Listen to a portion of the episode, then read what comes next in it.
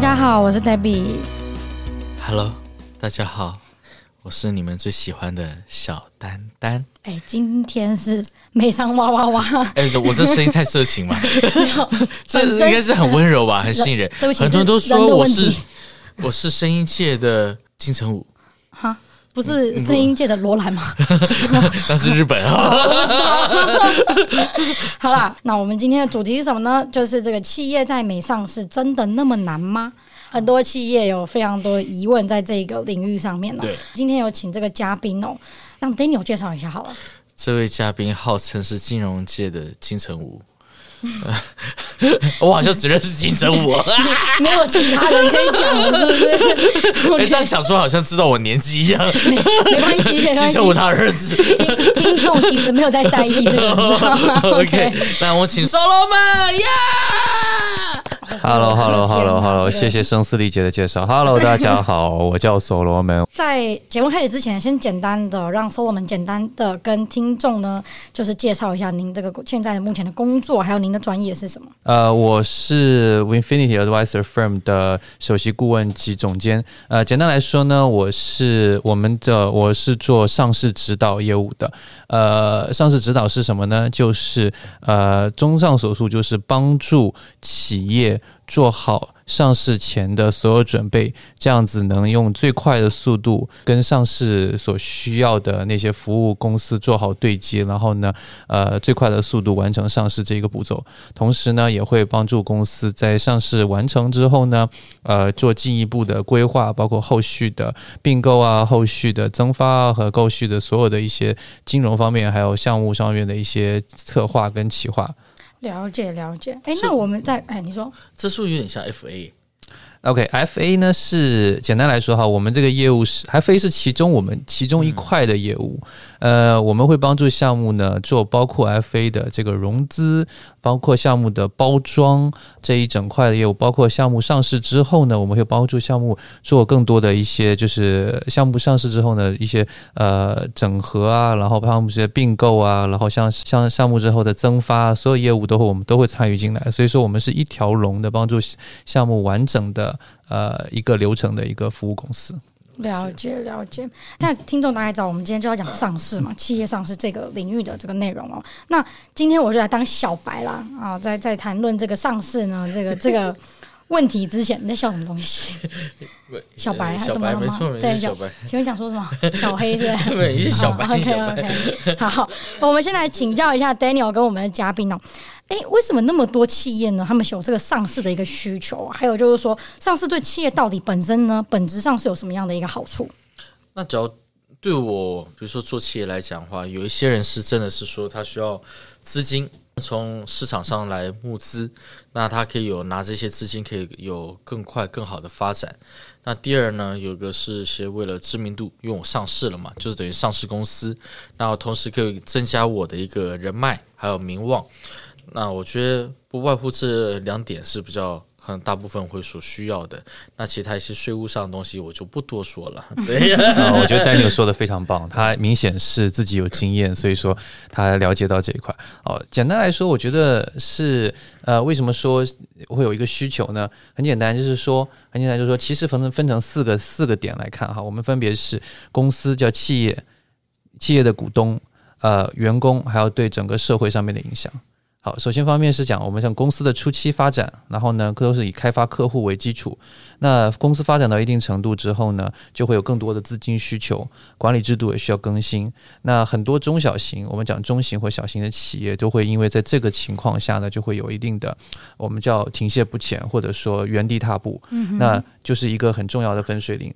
在这个时候呢。呃，公司的负责人他的决策能力跟他的他的未来的这个公司的发展计划就起到非常大的作用了。这时候呢，是他是希望把这公司越做越大，通过。通过更多的、更呃更多的这些外外来的资金来扩大公司的这个发展能力，还是说呃以现在这个基础暂时先做好自己的准备，呃我积攒更多的实力，这样子呢为未来的市场呢发展做更多的准备。那综上来说，基本上项目呃 owner 呢或者说公司的呃的持有者都会希望公司越做越好，没有人希望公司原地踏步。嗯哼，好。那呃，我想说的就是下一步呢，就是说企业其实最想要得到的什么？刚 Daniel 提到，其实就是产生与其他企业不同的竞争力哈。就常有人说呢，格局、视野与气度才是企业未来发展的这个重点。我们也常跟客户，就是跟我们的朋朋友啊，跟我们客户说，上市不是终点了，而是企业进入这个市场的一个门票。嗯。第二点，我刚才提到股东，那股东可以通过股东的对对对这个股东来说有什么好处？股东可以通过这个整个呃，比如说企业上市或者说怎样之后，它达达到了我们叫刺激市场。刺激市场的交易呢，它可以从它的持有的公司的股票上面的交易，然后或者各方面会得到一些受益这些东西。这个是大家很多投资人作为成为股东的一个非常重要的一个目标。第二、第三方面呢，就是作为核心员工。核心员工在上市之后呢，一般在公司上市之前呢，公司的这个架构规划的时候呢，都会针对性的会有一些我们叫资金池，或者说叫期权池，他会给予这些重点的员工、这些核心的员工。那他们拥有这些之后呢，也包括后面上市之后，上市之后，他们这个等于说我们有句话叫上市之后就。就财富自由了，很多大公司一上市之后财富自由，为什么？就是因为他们有这个有有这个有这个 option，有这个期权池，有这个股票在手上，所以他们可以上市之后呢，成功实现这个价值积累。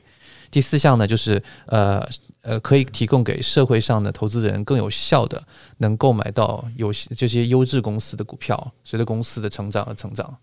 嗯，所以这样听下来，其实上市对公司来说其实是正向的一个行为吗？是的，是的，对绝大部分来说，来绝大部分公司来说，能上市，上市的其实真正目的，我们刚才说，只是一个进入金融市场的一个敲门砖，能用更多用用借力来打力的一个一个渠道。了解了解，但我这边想注解就是说，上市这件事情，对是好还是坏？我觉得还要主要看说，对于个人或者企业，它上市的目的是什么？嗯哼，因为有些是上市人，像国内讲，我就是要割韭菜。啊，啊，我就是要撸一下羊毛，我就是想有些上市，因为我已经听到太多企业来，他是为了上市而上市，嗯，那我就是拿资金，我可能就跑，嗯，所以我觉得有时候要看看黑心商人。对，所以还我觉得是说，到底他是为了这间公司，为了整体员工，为了社会，还有各方面，但每个人的想法是目的是不一样的。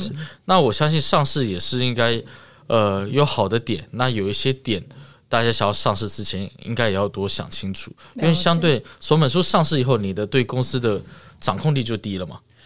对对对对，我先说一下，先我很我很同意丹尼刚刚说的话哈，就是呢，确实呢，我们社会上有很多的情况会考虑说，呃，我们好像通过这一个流程去去呃金融方面去获利哈，大额的获利。那我们真的作为整个流程的参与者，我们其实不建议公司是以这个角度为主要的出发点而去做做这个上市这事情。它归根归根到底呢，这其实真的还是为了。为了把你的公司、把你的企业做到真正做到做到越做越好，能做到一个百能做到一个百年企业我而发展的一个目的。嗯哼，了解了解。哎，那其实大家讲到上市哦，其实很多企业马上就会联想到一个国家，马上就想到美国了。其实我也挺好奇，就是说为什么那么多海外企业他们在想到上市这个动作的时候，第一个联想的就是美国市场？可不可以跟听众分析一下这个原因是什么？好呃，简单来说哈，呃，首先美国市场呢，为什么会这样子？美国是世界上现在最大的一个金融核心机核心体，那它有很多很多能吸引外资而呃进入他们去发展的一个原因。好，呃，它市场相对来说是比较稳定的。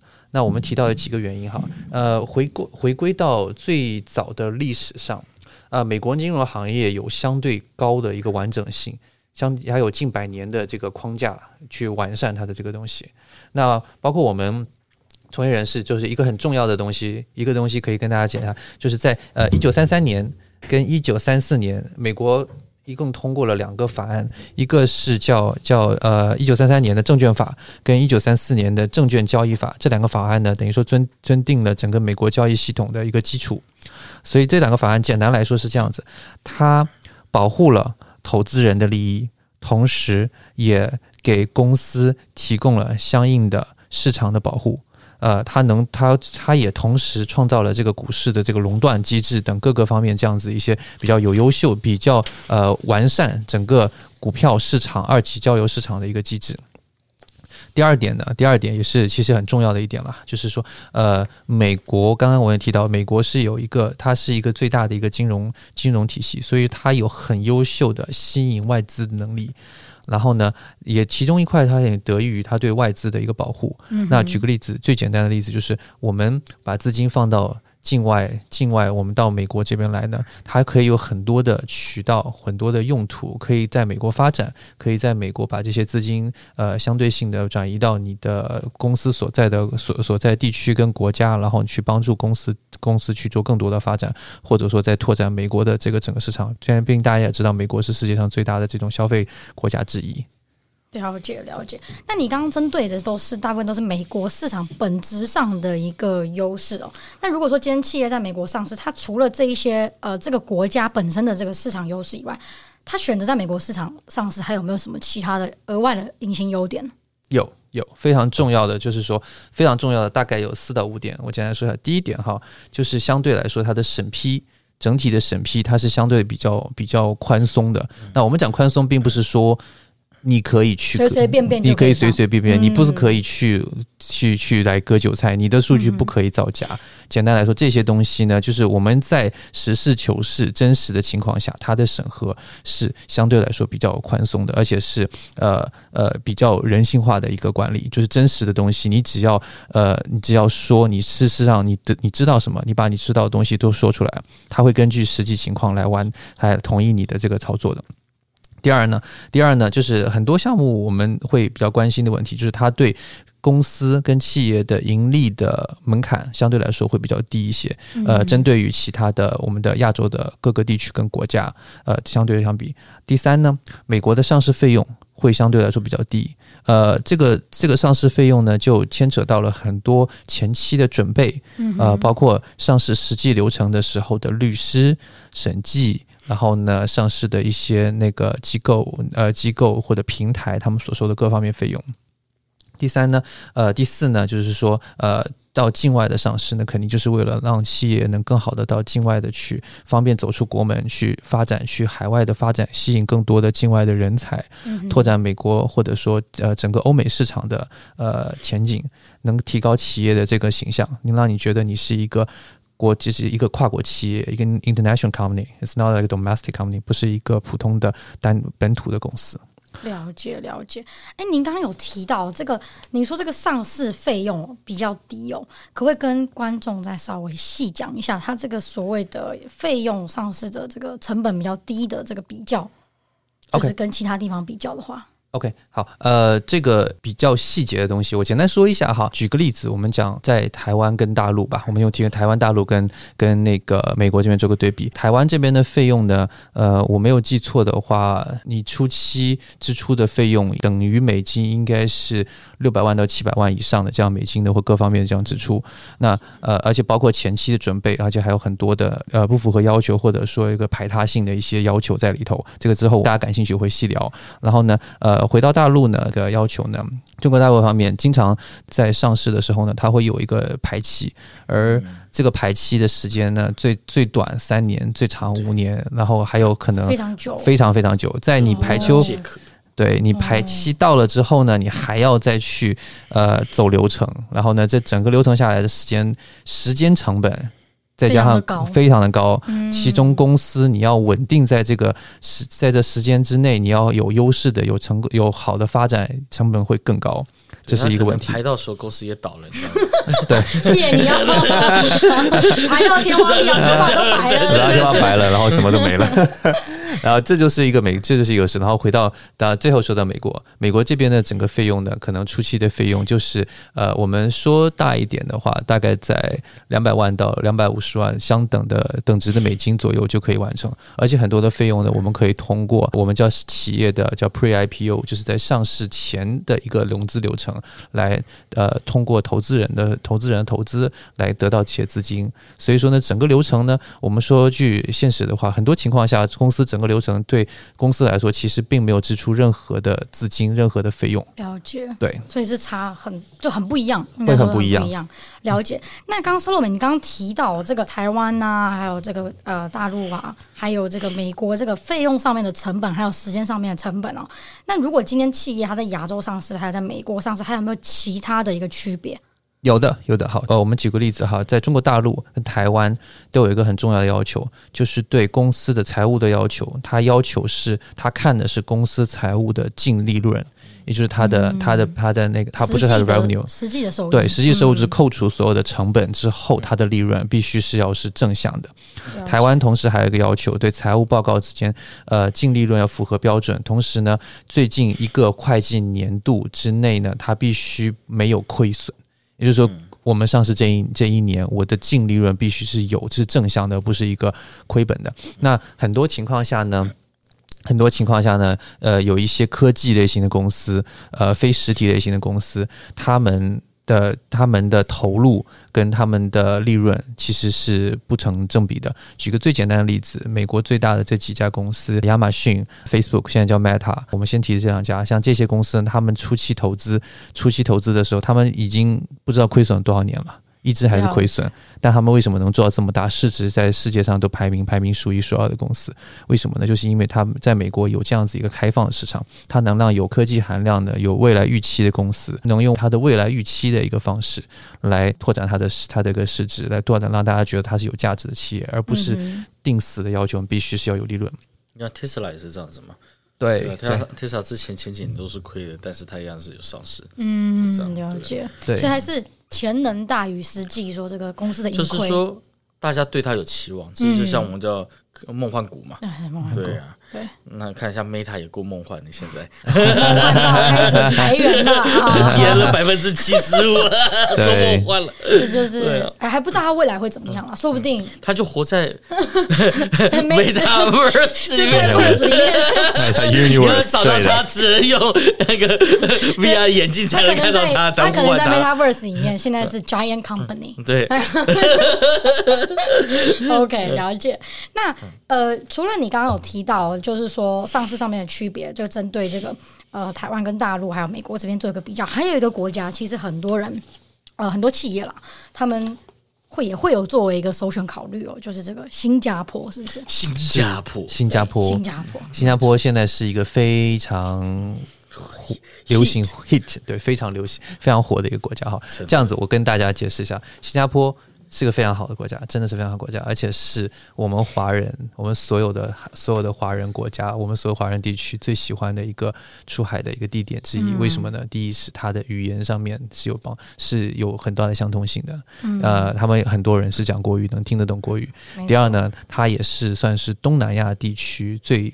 繁华最呃最有钱或者说最开放的一个国家之一，它的对很多的这个金融市场呢，还有非常大的这个优势。然后呢，同时呢，对呃很多我们中国大陆的公司企业来说，它是非常好的一个作为呃未来这中国大陆公司的 holding company 的一个首选地。为什么呢？对，然后。那其实当然也会有一定的缺点了哈，缺点就是，然我们一定要实话实说，它的它的优点是非常的多的，所以所以呢，它的缺点在哪里？就是说，呃，如果说你你有考虑过，比如说是不是我可以考虑去新加坡的股市去上市？不知道大家有没有听说过？那问题就在这边呢，是我有我们自己我自己有参与过，也了解过，呃，在新加坡上市的公司，我们之前投资的时候碰到过。缺点其实就这样就是这样，很简单，就是跟美国对比起来，它的整体的资金量、整体的这个情况还是有。不小的一个差距的，它的活跃度、股市的活跃度啊，各方面的东西呢，跟那个美国这边比，还是还是有一定距离的。所以呢，这个是一个，这是一个题外话了。好，了解。就融资金额会有差，而且像新加坡应该算是取代香港在亚洲的一个金融中心。算是现在以现在的状况来说，它的资金流入量啊，总总体上的外汇量真的是很高。而且我觉得还有个很大的优势，就是刚刚说我们说到，就是语言障碍，而且距离也是一个非常大的一个考量。很多它中英文都可以。是，戴森的总部是在新加坡。新加坡对对啊，对。了解。那 Solon，我想问一下哦，是你刚刚有提到就是亚洲各个地方跟美国上市的一个区别哦。那除了你刚刚说的这些区别，还有这个优劣势的部分，是不是公司的股份还有投票权的一些问题也会有点不同，对不对？是的，哇，你聊的好详细啊，到这个问题了，好专业哦。我有小白，我也要做功课，当主持人不容易。是啊，好，首先是这样子哈，就华语区基本上的公司呢是严格要求我们叫同股同权的一个一个条例，同股同权。呃，在美国在这边上市呢，呃是呃是否呢是否一并要求同股同权呢？其实呢，呃，某种意义上是不需要的。当然，中国很多时候上市公司也是可以这么做，所以中国有一个不能这么解释哈，但是中国有一种叫法，我们叫代持啊，就是说可以用其他的自然人来代持相应的一些股票，但这个在美国是完全不合法也不允许的一个行为。同时呢，还有一个叫对赌啊，这个名词呢，在在在亚洲区是非常常用的一个东西，就是呃，投资人针对项目的发展，他会给几个 benchmark，你每达到一个 benchmark，每达到一个级别，他才会给你一部分的资金。啊、呃，这个东西呢，如果你达不到，那这资金就没有。但这个东西呢，在美国是不可以这么做的。对，了解。那我们这集到这边，我是 Debbie，我是丹丹，谢谢我是 Solomon，谢谢大家，谢谢，拜拜，拜拜，拜拜。